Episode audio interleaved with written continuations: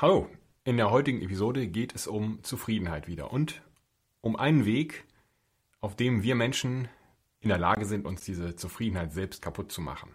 Es geht um Ambitionen. Ambitionen sind eine von, ich glaube, drei Möglichkeiten, die Seneca schon beschrieben hat vor über 2000 Jahren, ähm, mit denen man sich das Leben selbst schwer machen kann. Denn Ambitionen sind ja auf gewisse Weise Erwartungen und wenn diese Erwartungen einfach nicht erfüllt werden, dann ist eben immer diese, dieses Gefühl der mindestens der Unvollständigkeit da. Es ist einfach nicht so, wie es sein sollte. Und Ambitionen kommen ja oft von innen, man nimmt sich was Bestimmtes vor und wenn man das einfach nicht erreicht, dann ist es in vielen Fällen so und für die meisten Menschen, dass dann eben einfach die Unzufriedenheit eintritt. Es erfordert schon einen gewissen, gewisse Übungen, gewisse mentale Prozesse, da dann nicht unzufrieden zu werden und gewisse Einsichten.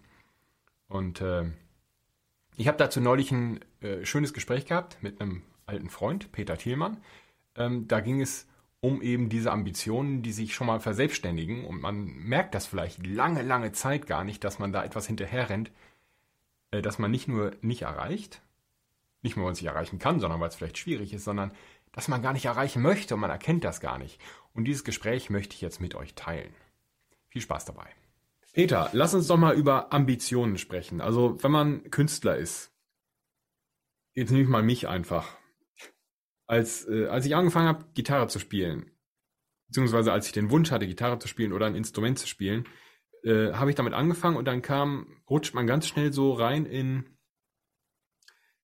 in so diese Standardlaufbahn. Das heißt, man hat natürlich schnell andere Musiker um sich oder andere ähnliche Künstler und mhm. alle sagen, ja, am Ende musst du auftreten. Mhm. Und also auch Nicht-Musiker glauben, also das Wichtigste ist das Auftreten. Und das wird dann so eine verselbstständigte Ambition. Nur die von anderen auch so ein bisschen eigentlich aufs Auge gedrückt wird, dir dann an der Stelle, ne? weil nur das, das äh, ja die reine Lehre als Künstler oder wie auch immer dann an der Stelle ist. Ne? Ja. ja. Und was du schnell gefragt wirst, ist natürlich auch, hast du eine Band? Das ist dann auch so ein, so ein Meilenstein. Du musst eine Band haben. Du kannst nicht einfach nur Gitarre spielen. Und weil diese Frage kommt, verselbstständigt, verselbstständigt sich diese Standardlaufbahn weiter und du verfolgst vielleicht was und bist die ganze Zeit, weil du es nicht erreichst, unzufrieden. Du bist, äh, kann man sagen, Amateurkabarettist? Wenn es so eine Kategorie gibt, aber ich denke mal, das wäre so die richtige Beschreibung. Ja, genau, denke ich mal, ja. Gibt es bei euch äh, praktisch auch so eine, so eine Laufbahn, die sich verselbstständigt hat, die gar nicht sein muss? Ähm, oh, um Gottes Willen. Ähm, ich glaube, so in dem, in dem, in dem ähnlichen Beispiel, also sowas wurde zumindest noch nicht äh, in Gesprächen oder äh, ähnliches an mich herangetragen. Sagen wir so, wenn, ähm, ich weiß nicht, ob das überall so als Maßstab gelten könnte, ähm, aber natürlich gibt es so eine, oder gab es vielleicht mal so eine ähnliche Geschichte, wenn du auch so ein bisschen über den großen Teich ähm, schaust, äh, bei den äh, Stand-up-Comedians oder sowas, wo du dann sagst irgendwie, okay, ich bin jetzt Comedian, Kabarettist, was auch immer, ähm, und das Ziel am Ende ist aber irgendwie ähm, eine Sitcom äh, oder sowas zu haben oder irgendeinen Schritt mhm. äh, in einen anderen Bereich dann reinzumachen, wo das, was du als Kabarettist äh, entsprechend gemacht hast, ja größer anzuwenden ist. Oder jemand schreibt für dich die Sachen und du bist dann nur noch derjenige, der im Grunde dann quasi diese Rolle spielt. Ja, in einer, in einem größeren Rahmen, nicht mehr auf der Kleinkunstbühne, ja, sondern eben halt irgendwo im Fernsehen oder in einer Serie oder sonst was halten. Das wäre so das. Ich glaube aber, ähm, wenn wir hier so nach Deutschland gucken, war das nie so wirklich dieser Weg, der hierzulande ähm, ja, vorgezeichnet gewesen wäre, wie du es äh, beschrieben hast an der Stelle. Aber das wäre noch so der, der Vergleich, der mir da in den Kopf kommen würde. Ja, äh, hast du denn, wie hast du denn angefangen? War, hast du gesagt, ich will da, also du hast quasi jemanden auf der Bühne gesehen und gesagt, das will ich auch, ich will da auf der Bühne stehen und das vortragen oder war das ein ganz anderer Weg dahin? Ähm, ich, also angefangen habe ich ja gar nicht so in diesem Kabarett-Bereich, äh, sondern das war damals ähm, Poetry Slam. Und im Grunde habe ich damals, also damals vor, weiß nicht, 20, 25 Jahren mit den Eltern gab es ja noch die Sendung ähm, Scheibenwischer mit Dieter Hildebrand und da sind natürlich die ganzen Politkabarettisten aufgetreten, Georg Schramm, Volker Pispas etc. pp. Ähm, Und dann denkst du dir irgendwann halt so, ja, das sind äh, coole Sachen und äh, Pointen und sonst was, die die halt fabrizieren und schrauben.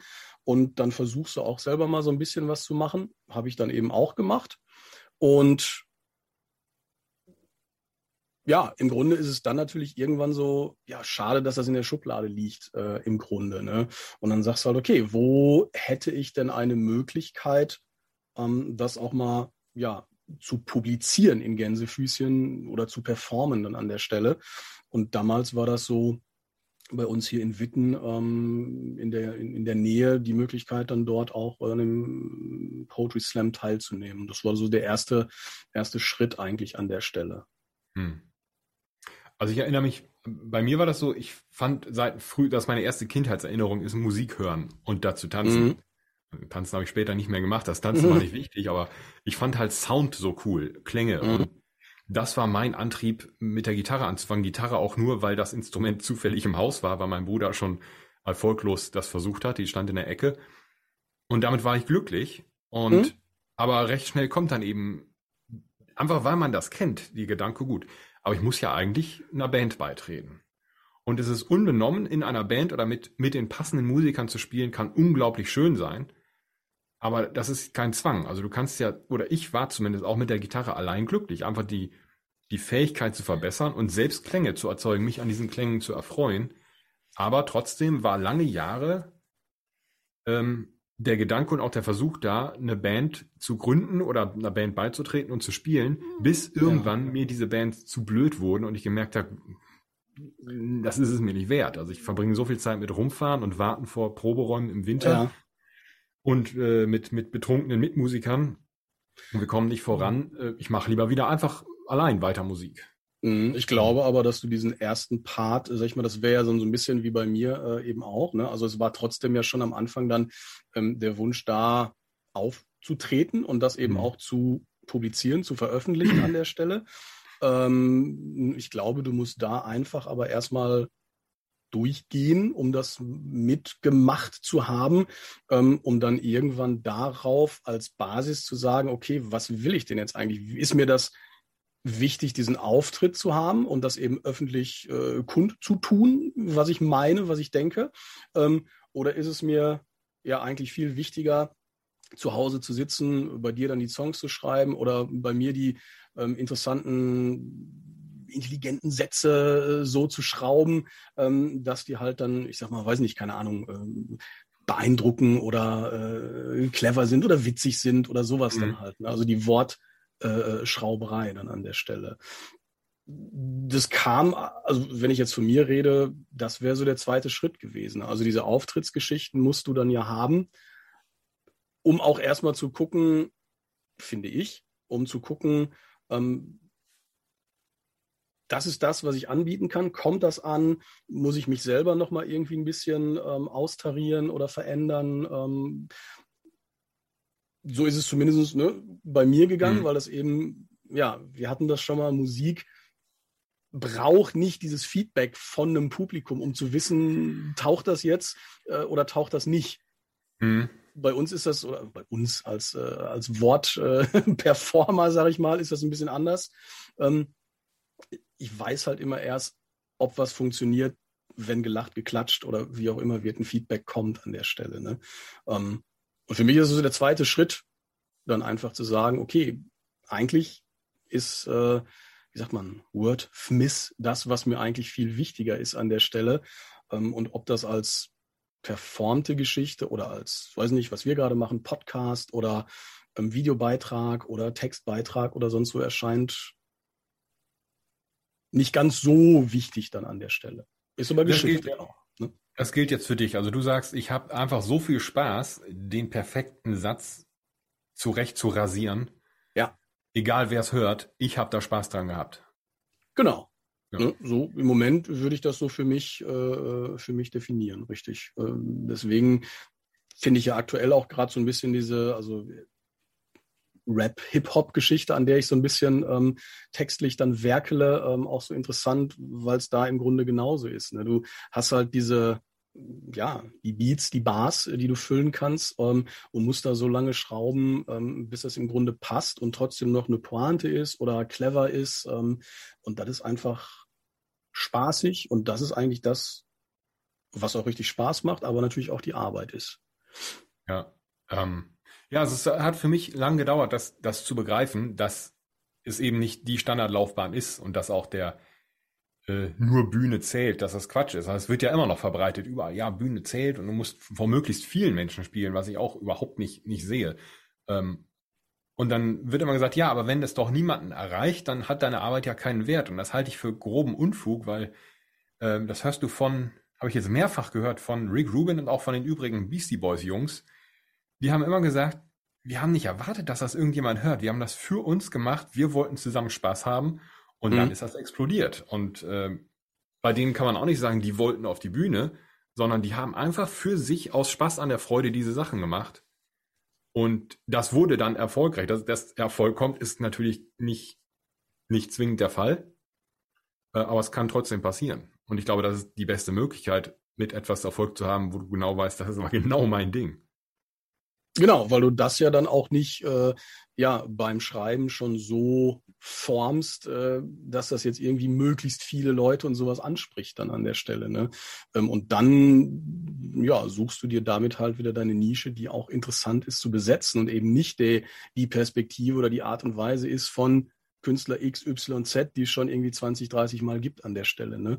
Ja. Und äh, gerade wo du sagst, von möglichst vielen Leuten das Ganze dann auch zu spielen, das macht's, wenn ich jetzt wieder bei mir schaue, ähm, bei Stand-up, Comedy oder Kabarett ähm, macht's das natürlich auch wieder zunichte, ne? weil, ähm, weiß nicht, willst du als äh, Kabarettist äh, ein Stadion füllen und an die letzten Ränge, wie soll ich es formulieren, kommst du ja gar nicht mehr dran.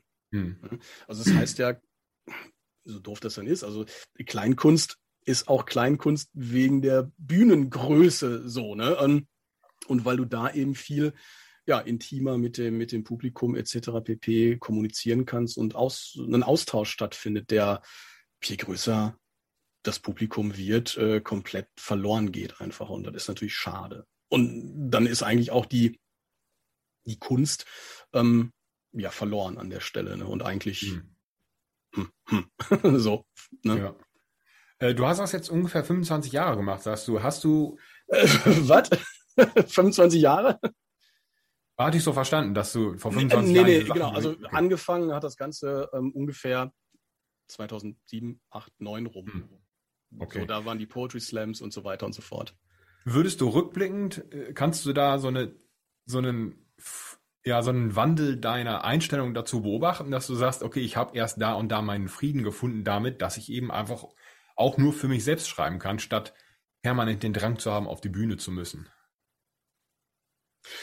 Super viele äh, Prozesse waren da im Grunde ähm, ja mit integriert einfach. Ne? Ähm, auf jeden Fall. Also vorher war ja auch der Gedanke zu sagen, pass auf, äh, ja, ich muss das ja jetzt auch irgendwem mal mitteilen, äh, wo ich das halt mache. Ne? Ähm, und die Poetry Slams, das fing ja schon damit an, ähm, die haben sich irgendwann so gewandelt. Also da war auch immer dieser Wettbewerbscharakter dabei. Ne? Du hattest, wurdest dann immer bewertet vom hm. Publikum hm. so und so, geht in die zweite Runde, ja oder nein.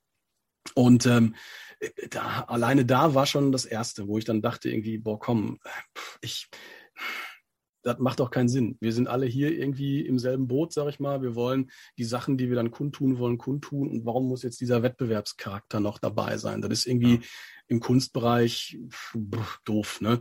Ähm, genau, aber um da jetzt wieder den Bogen zu schlagen, auch ja, weiterhin ging es dann äh, eben entsprechend so, dass man irgendwann dann, ich kann dir aber jetzt ehrlich gesagt nicht sagen, wann dieser Punkt und warum dieser Punkt äh, war. Ähm, aber ja klar, die ganze Zeit, ja, und als Künstler bist du ja eigentlich dabei, du bist ja auf einer Reise, wenn ich das jetzt mal so ein bisschen poetisch formulieren soll. Äh, du bist ja auf einer Reise irgendwo ähm, mit deinen Inhalten, mit dem, was du sagen willst. Du veränderst dich ja selber auch.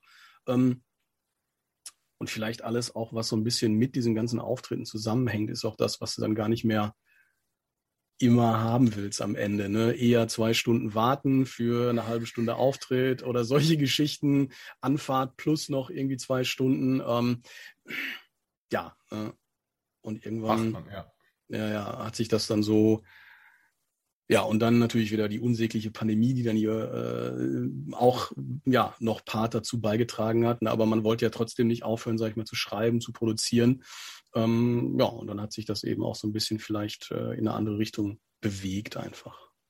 Ja, das Warten das ist bei mir auch, das ist eine Sache, die mir ganz früh aufgefallen ist. Du hast irgendwie zwei Stunden Anfahrt, da musst du noch drei Stunden warten, dann spielst du 25 Minuten und da musst du warten, bis du abreisen darfst, weil noch irgendwelches Equipment irgendwo festhängt. Und genau, ja dann hast du acht, neun Stunden Tag, es ist knallhart und dann spielst du vielleicht vor Leuten, die es gar nicht sehen wollen oder am völlig falschen Ort auf einer, keine Ahnung, auf einer Hochzeit oder sowas, wo die mhm. Musik einfach nicht hinpasst äh, und hast einfach keinen mhm. Spaß dran, aber du hast deinen Auftritt abgehakt. Ähm, glaub, nur um ihn wieder irgendwie, wie, wie, wie so ein Cowboy, nur, nur um ihn dann quasi in deinen Colt ritzen zu können an der Stelle ja. und wieder irgendwo zu sagen, hey, ich bin aber schon jetzt das 51. Mal aufgetreten. Also, hm, ja. Und nach Abzug der Spritkosten habe ich sogar 50 Euro Gewinn gemacht. Und, aber da, dafür macht man es ja nicht. Also äh, genau. ich glaube, das ist ja von Keith Richards der Spruch. Ne? Also Musiker sein heißt 95 Prozent seines Lebens warten. Du wartest und wartest auf deinen Auftritt, genau. auf deine Aufnahme, auf alles, auf den Release und, Richtig. und warte die ganze Zeit. Ähm, ja, im, ja, ich denke mal im Musikerbereich sogar äh, noch schlimmer, ne? weil die ganzen Studiosachen und sowas, die dazukommen, wenn du das dann da noch machst, klar.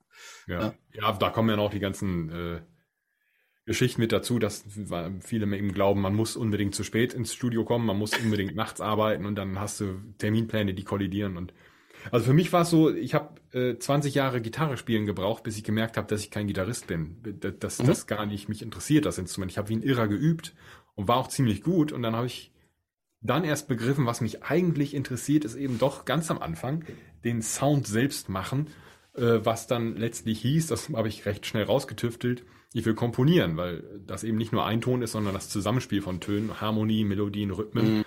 Ähm, hätte man, ja, hätte es da eine bessere Führung gegeben, vielleicht eine bessere musikalische Früherziehung oder besseren Unterricht in Schulen oder außerhalb der Schulen, wie auch immer, wo man darauf hingewiesen wird, was die Möglichkeiten sind, dass du quasi einen viel größeren Sandkasten hast und dass Musiker sein nicht heißt, zwingend jeden Tag eine halbe Stunde oder zwei Stunden oder vier Stunden Instrument üben, sondern ähm, dass man auch sagen kann, ich bin einfach nur, ich schreibe einfach nur Texte oder ich schreibe einfach nur Songs mhm. und ich bin auf der Gitarre eine totale Niete, aber es spielt keine Rolle, weil mhm.